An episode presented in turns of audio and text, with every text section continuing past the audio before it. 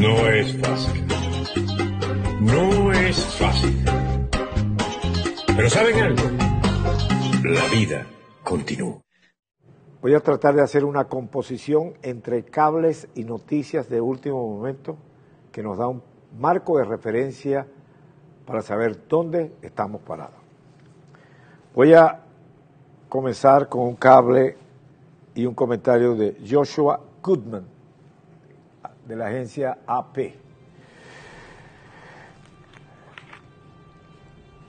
Explica un poco eh, cómo va a ser la política de la Casa Blanca.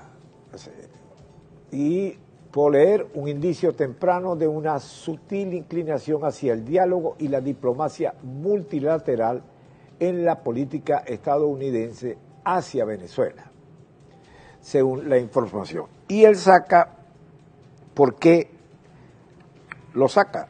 ¿De dónde viene? Y está aquí en un memorando interno de la Casa Blanca que refleja un poco eh, cómo lo aborda el secretario de Estado.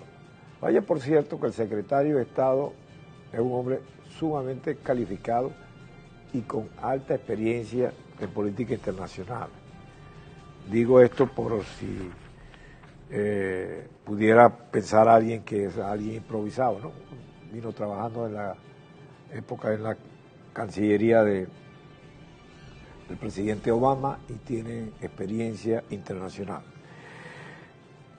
Y este, este concepto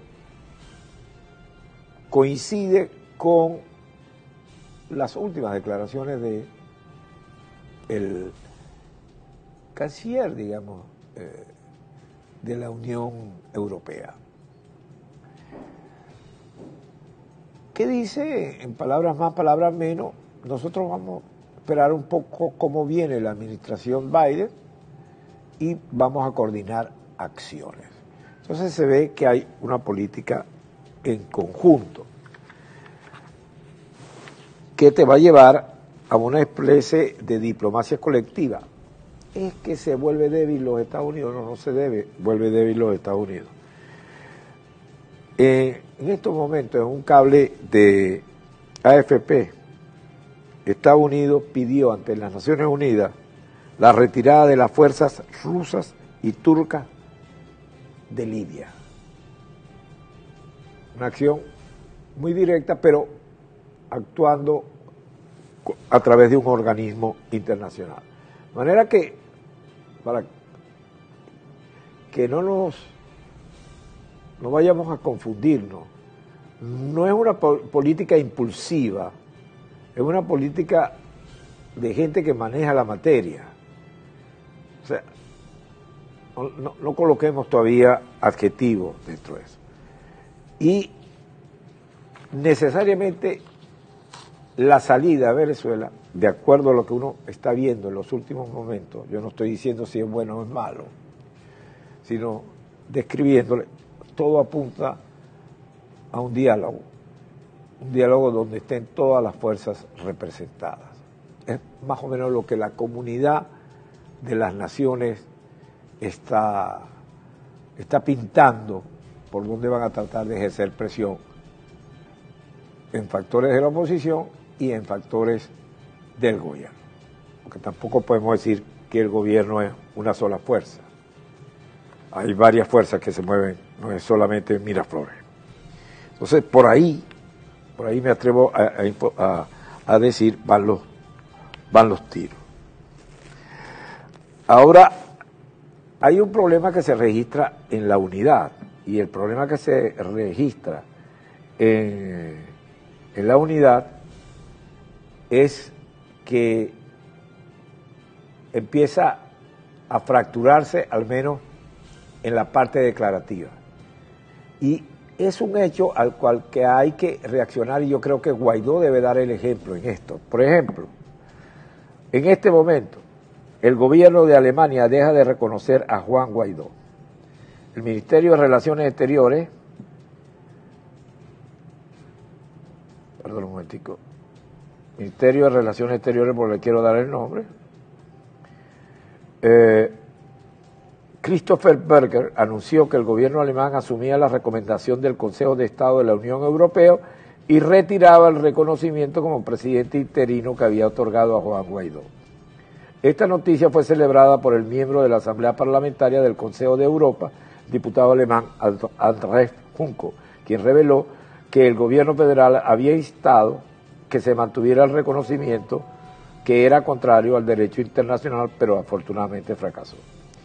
Ayer fue, recuerden ustedes, la República Dominicana, de manera que esto es un hecho que viene increciendo. ¿Cuál es la posición política que van a adoptar las fuerzas en común? Yo creo que tienen que adoptar una política frente a una realidad de esta naturaleza. Claro, hay que saber cómo juega el enemigo. No es casual que uno de, de los diputados de la llamada fracción Alacrán haya solicitado ante la Fiscalía poner preso a una serie de diputados. Por supuesto, eso no tiene viabilidad, más allá que un... Pero él representa a un grupo dentro del, de la dictadura que le interesa también entorpecer ciertas acciones y lo están utilizando. Y por supuesto, hace mucho tiempo que perdió la, libertad eh, de poder decir. En Venezuela quien paga ordena. Entonces él eh, ya sabemos que ha recibido emolumentos, entonces salió a, defender a Alex en una oportunidad y ahora quiere ser el presidente. Pero por el otro lado, eh, Rodríguez va a, a Fede Cámara. ¿Y por qué va a Fede Cámara? Porque trata de crear una armonía en el país. No, porque están en tremendo bojote para la distribución de la vacuna. Entonces están esperando que la empresa privada los ayude a distribuir la vacuna. Por supuesto, los de Fede Cámara, que no lo habían tomado en cuenta desde hace muchísimos años, ahora aceptan colaborar, por decirlo de una manera. Ese es un ambiente que a su vez te va a conducir a lo que es el común denominador de todas las fuerzas políticas internacionales y nacionales que operan en Venezuela, que esto va a terminar en una elección. Ahora, en una elección que debe tener unos requisitos mínimos. Y el requisito mínimo es el establecimiento del órgano electoral. Un órgano electoral como está ahorita, ni que le ganaría a Maduro. Entonces, eh, dada esta circunstancia, esto es un proceso largo, engorroso, que va a tomar tiempo. Pero por ahí, por ahí es el camino. Esto no es al unísono, porque ni las fuerzas de la oposición están unidas, ni las fuerzas del gobierno están unidas. O sea, Cabello y su gente está disparando desde la cintura, como se decía antes en la película de Vaquero. De manera que, ¿cómo se va llevando esto? Bueno, no lo sabemos. Es una fotografía por secuencia que debemos seguir observando. Así está la situación en este momento. Y van a ver ustedes lo, lo volátil de la situación mundial. Esa, solicitud fuerte que ha pedido los Estados Unidos sobre Irak, perdón, sobre Libia, es, muy determinante. Es muy determinante. Bueno, seguiremos observando la situación, pero por ahí vamos. las entrevistas hoy van a, van a girar eh, en torno a esto. Me faltaba un último cable de F. ¿Tienes el cable de F? Lo, ¿Lo puedes colocar ahí? Ah, ok. Última hora, la justicia, esto es aquí, esto es en Colombia. La Justicia Especial para la Paz acusa al jefe de la antigua guerrilla de la FARC por secuestro y crímenes de guerra.